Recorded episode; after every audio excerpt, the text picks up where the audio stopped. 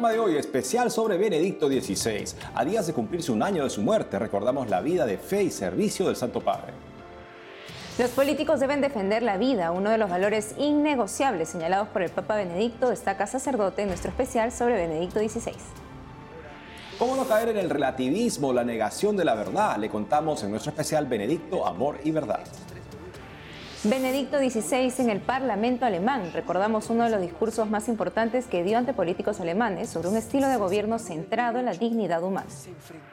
Desde Argentina, sacerdote pide fondos para abrir un centro de formación católica en buena doctrina de la fe. Conozca cómo donar.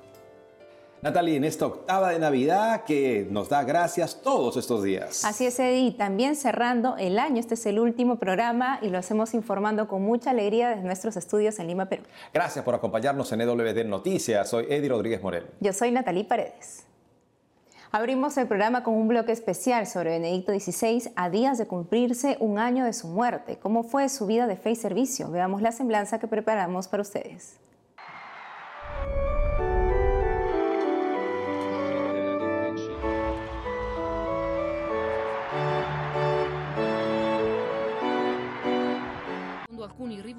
La vida de fe y servicio del Papa emérito Benedicto XVI o Joseph Ratzinger, si lo llamamos por su nombre de pila, empezó en Markt am Inn, una pequeña ciudad de Baviera ubicada al sur de Alemania, donde vivía junto con su familia que era católica.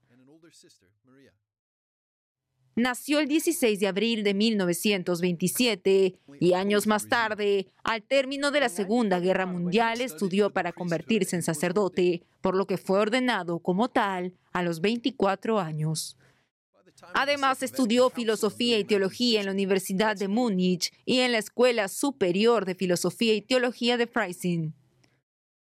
De este modo, para cuando se dio el Segundo Concilio Vaticano, en los primeros años de la década de 1960, Ratzinger ya era un respetado teólogo y un asesor experto que más adelante, en 1977, fue creado cardenal por el Papa Pablo VI. Entre sus numerosas publicaciones, ocupa un lugar particular Introducción al Cristianismo, una recopilación de lecciones universitarias sobre la profesión de fe apostólica. También Dogma y Revelación, una antología de ensayos, predicaciones y reflexiones dedicadas a la pastoral, y obtuvo una notable resonancia a su discurso, pronunciado ante la Academia Católica Bávara sobre el tema ¿Por qué sigo todavía en la Iglesia? En la que afirmaba que solo es posible ser cristiano en la iglesia y no al lado de la iglesia. En 1981 fue nombrado por Juan Pablo II como prefecto de la Congregación para la Doctrina de la Fe y al pasar de los años, en el 2005, fallece su amigo San Juan Pablo II y Joseph Ratzinger es elegido pontífice en uno de los cónclaves más cortos de los tiempos modernos.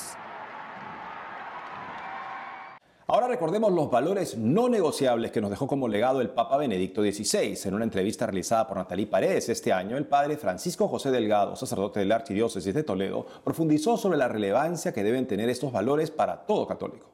En 2007, el Papa Benedicto XVI presentó su exhortación apostólica Sacramentum Caritatis. En ese documento, el Santo Padre habló sobre los valores no negociables. Estos son el respeto y la defensa de la vida humana, desde su concepción hasta su fin natural, la familia fundada en el matrimonio entre hombre y mujer, la libertad de educación de los hijos y la promoción del bien común en todas sus formas. Hoy profundizaremos sobre ellos en nuestra sección sobre Benedicto XVI.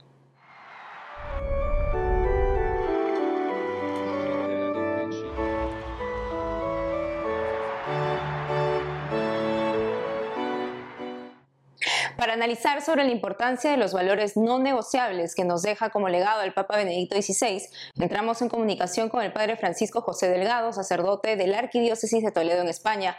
Padre Francisco Delgado, es un gusto tenerlo con nosotros en EWTN Noticias. Padre, ¿por qué el Papa Benedicto XVI llama valores no negociables a los puntos abordados en su exhortación apostólica en 2007? Hola, muchas gracias por invitarme. Bueno, pues eh, se llaman valores no negociables precisamente como su propio nombre indica, porque son un planteamiento de mínimos. Es decir, dentro de las opciones políticas, de las distintas eh, estrategias de gobierno que pueden tener eh, los gobernantes, caben una multitud de opciones, pero hay algunas que no se deben rebasar. Sería como el mínimo eh, traspasado el cual ya no se podría considerar una política aceptable para un católico. ¿Quiénes están especialmente llamados a defender estos valores? Bueno, pues esto tocaría en primer lugar a los, a los políticos que tienen responsabilidad de, gobierno, responsabilidad política. Recordemos que ya antes de esta exhortación apostólica, Sacramentum Caritatis, el cardenal, entonces cardenal Ratzinger, en la Congregación para la Doctrina de la Fe, eh, puso una nota doctrinal eh, sobre algunas cuestiones relativas al compromiso y la conducta de los católicos en la vida política. Entonces estaría dirigida a todos ellos, porque aquí se habla también en unos términos muy parecidos de estos mismos principios eh, durante esta nota. ¿no? Entonces, serían aquellos laicos, sobre todo, eh, que están en ese mundo, digamos, en cuanto a esa defensa, y por parte de los sacerdotes o, aquellos que tienen eh, que guiar a la Iglesia y a los fieles de la Iglesia, en enseñar cuáles son estos principios y también enseñar también que la postura de un laico que esté en el mundo tiene que ser inflexible y no negociable en cuanto a estos planteamientos.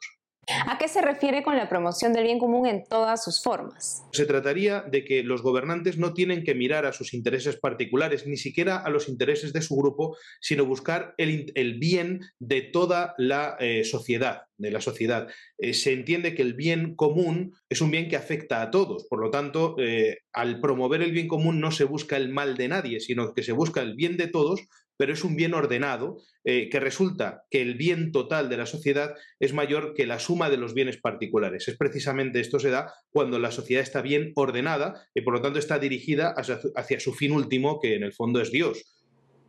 ¿La Iglesia debe entrar en batalla política para defender los valores no negociables?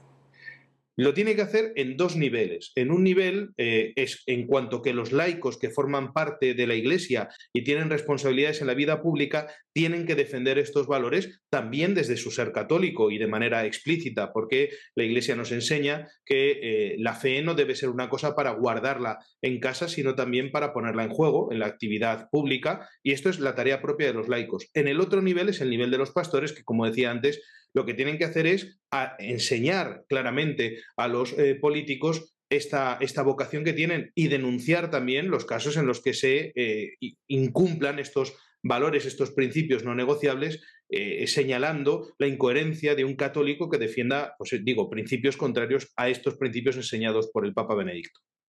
¿Por qué Benedicto XVI relaciona la defensa de los valores no negociables con la Eucaristía?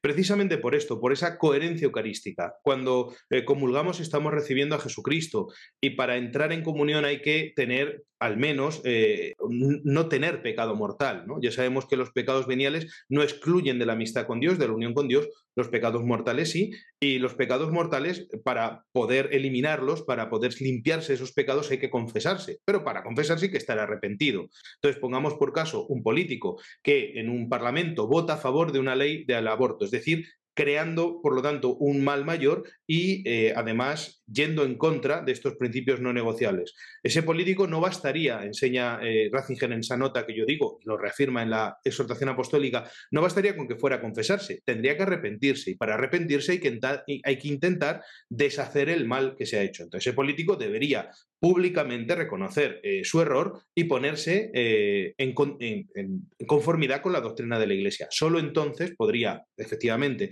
acogerse a la misericordia de Dios, confesarse y comulgar.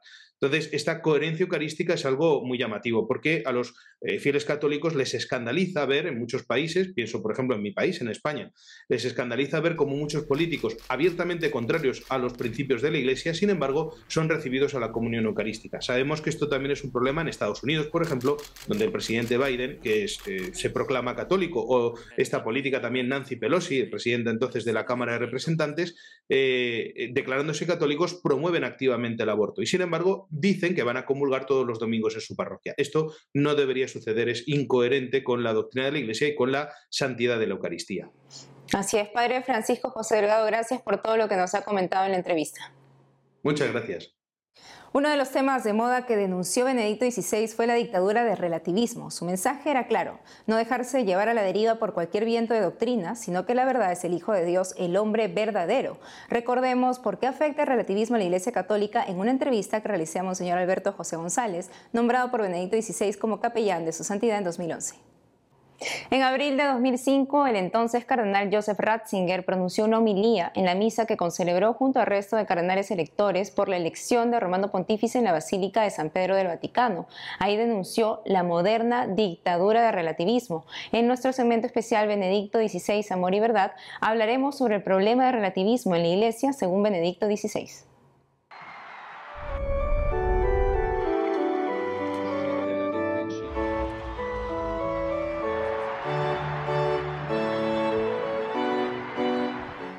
Monseñor Alberto José González, quien fue oficial para la Congregación de los Obispos en Roma y nombrado por Benedicto XVI como capellán de su santidad en 2011, está en conexión con nosotros desde España. Monseñor, qué bueno volver a verlo. Coméntenos, por favor, ¿qué es el relativismo para Benedicto XVI?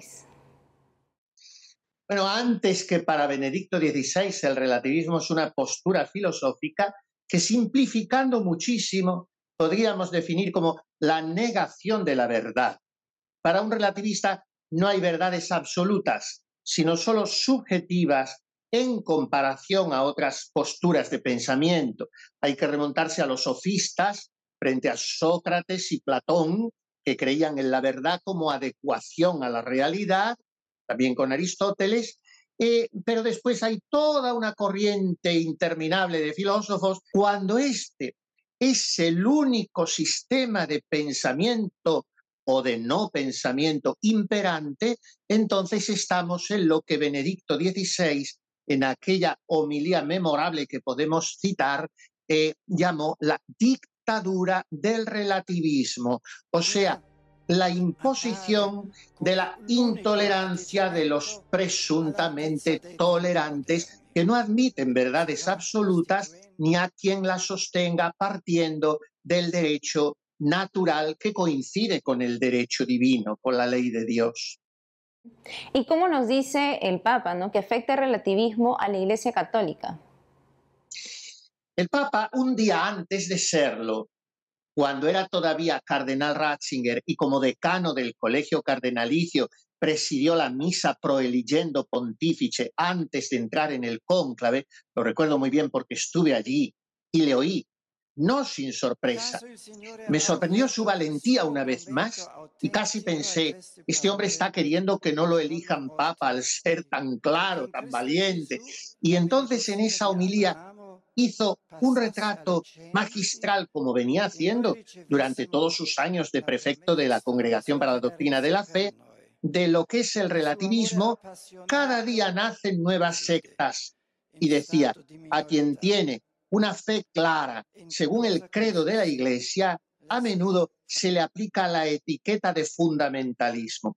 ¿Qué es para él el relativismo? Para Benedicto XVI, todavía entonces Ratzinger, lo que dice San Pablo en su epístola a los Efesios, dejarse llevar al retortero por todo viento de doctrina. Y esa, decía Ratzinger, parece ser la única actitud adecuada en los tiempos actuales y eso significa, y aquí acuñó la expresión, tan certera, una verdadera dictadura del relativismo. Monseñor, ¿y nosotros como católicos podemos respetar la diversidad de realidades culturales sin caer en el relativismo? Un católico tiene que, no diría aceptar, tiene que efectivamente, como usted ha dicho, un católico tiene que respetar todas las diversidades. Un católico tiene que acoger y ser un hombre de brazos abiertos a todas las personas, no necesariamente a todas las posturas e ideologías. Entonces el católico tiene que respetar, tiene que acoger, tiene que comprender, tiene que dialogar, tiene que perdonar, pero eso no significa en modo alguno aceptar todas las corrientes de pensamiento, porque en tal caso el católico caería en una triste caricatura de sí mismo y haría un credo fluido y polivalente en el cual todas las, no solo ideologías y filosofías, sino todas las religiones serían iguales. Y eso es sencillamente una herejía. Así es, Monseñor. ¿Y qué nos ofrece Benedicto XVI como contraposición al relativismo? Yo diría que una sola palabra en dos direcciones. Benedicto XVI creo que como antídoto frente al relativismo propone el amor, el amor a la verdad y el amor a Jesucristo. Y ahora me voy a corregir a mí mismo. He dicho que el amor en una doble dirección. En realidad es en una sola dirección, porque Jesucristo es la verdad y la verdad está entera en Jesucristo que nos ha dicho, yo soy el camino y la verdad y la vida. Entonces, para Benedicto XVI es importantísimo el amor a la verdad. Y esto significa la primacía de Dios y el reconocimiento de su santa ley a través de su palabra, que no pasará nunca, aunque el cielo y la tierra pasan, porque no es relativa, sino que es absoluta y permanente. Así es, Monseñor, como usted nos ha dicho. Jesús mismo nos ha dicho, Él es la verdad, el camino y la vida. Monseñor Alberto José González, gracias por la entrevista. Gracias siempre a ustedes. Que el Señor les bendiga. Nos vamos a una pausa para volver. Benedicto XVI en el Parlamento alemán. Recordamos uno de los discursos más importantes que dio ante políticos alemanes sobre un estilo de gobierno centrado en la dignidad humana. Además, desde Argentina, sacerdote pide fondos para abrir un centro de formación católica en buena doctrina de la fe. Conozca cómo donar. Regresamos con más noticias con Enfoque Católico.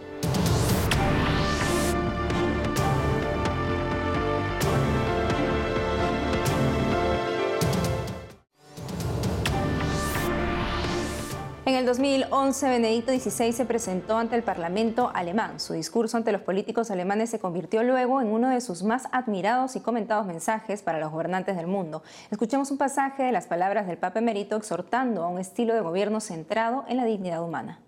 Quita el derecho y entonces, ¿qué distingue el Estado de una gran banda de bandidos? Dijo en cierta ocasión San Agustín. Nosotros los alemanes sabemos por experiencia que estas palabras no son una mera quimera.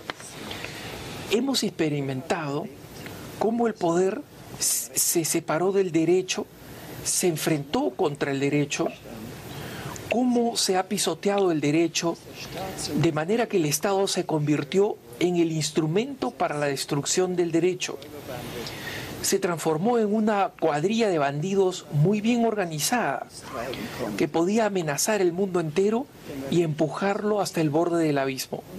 Servir al derecho y combatir el dominio de la injusticia es y sigue siendo el deber fundamental del político.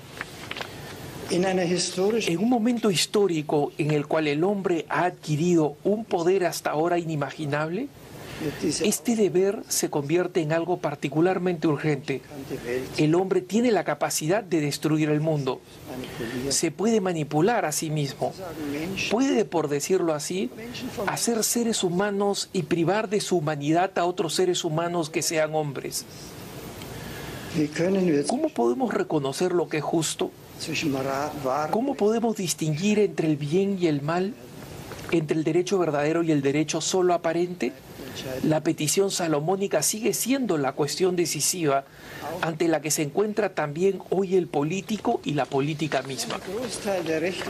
Para gran parte de la materia que se, que se ha de regular jurídicamente, el criterio de la mayoría puede ser un criterio suficiente.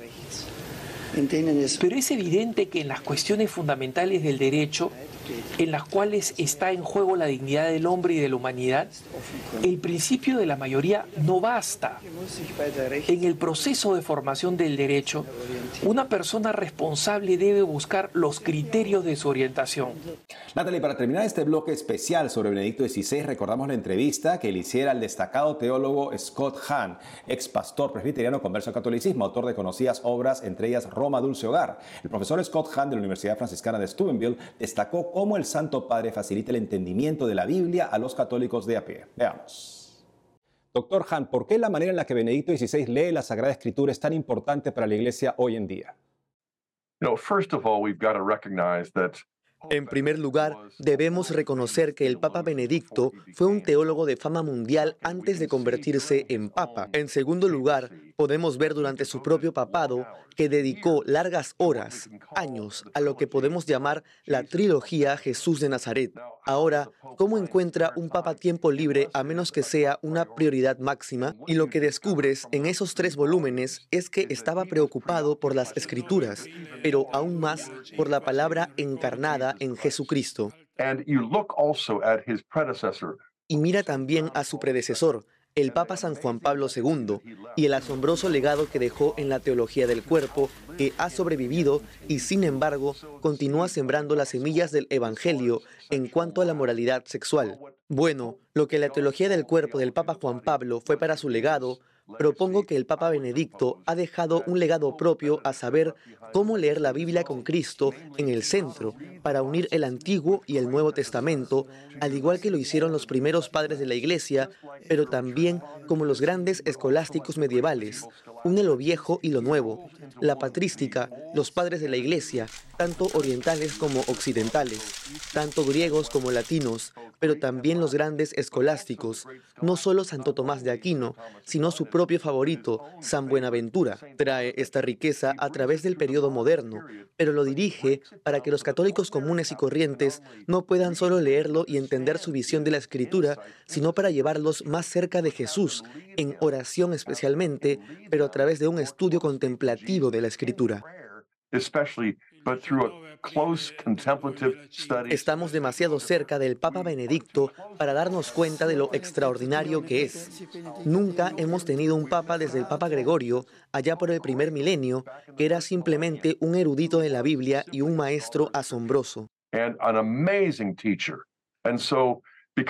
Y así, debido a que los católicos a veces tienen un poco de miedo de estudiar la Biblia, tener al Papa Benedicto y su legado creo que abre la puerta de una manera que no solo es útil e importante, sino también transformadora, no solo para los eruditos, no solo para los estudiantes serios, sino para cualquier católico que esté muy motivado para dedicarse al estudio de la página sagrada.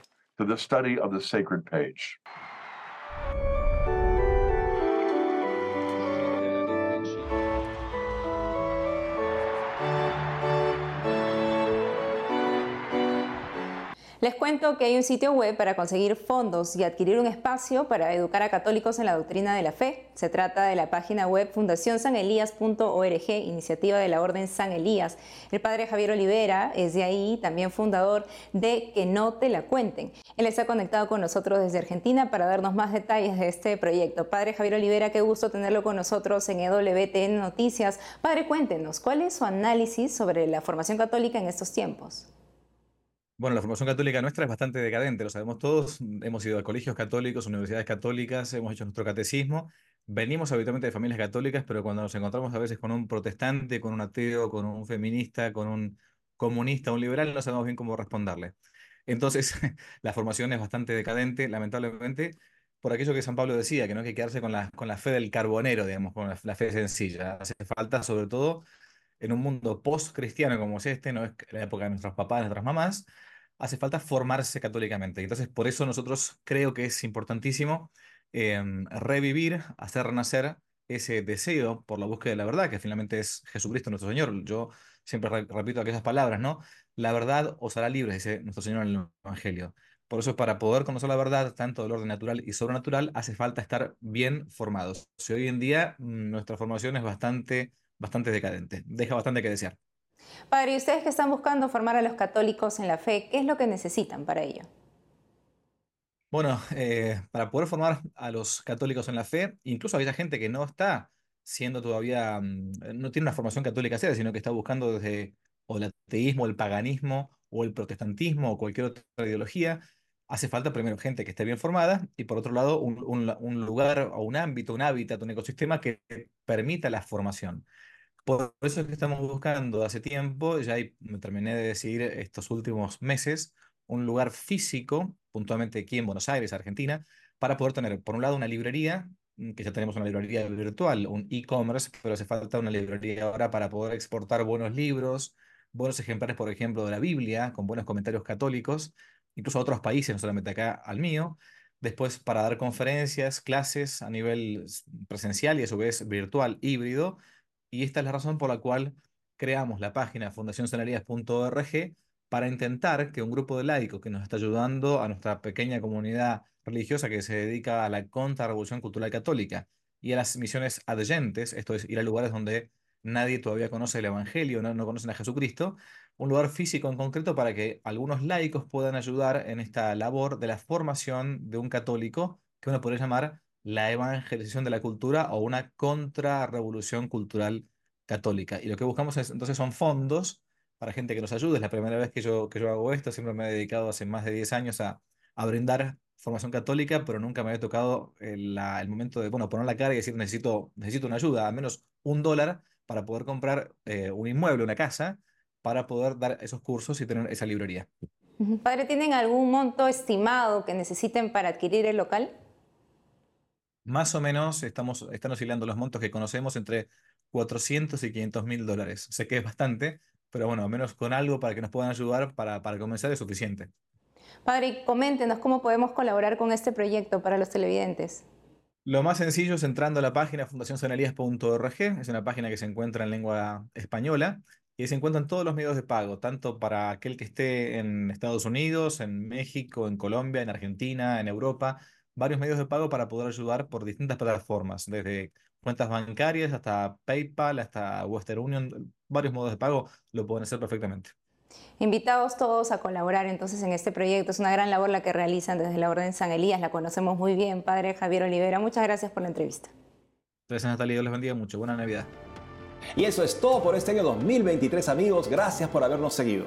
Así es, amigos. Saben que pueden seguirnos en nuestras redes sociales y en wtnnoticias.com. Nos vemos el próximo año con más información.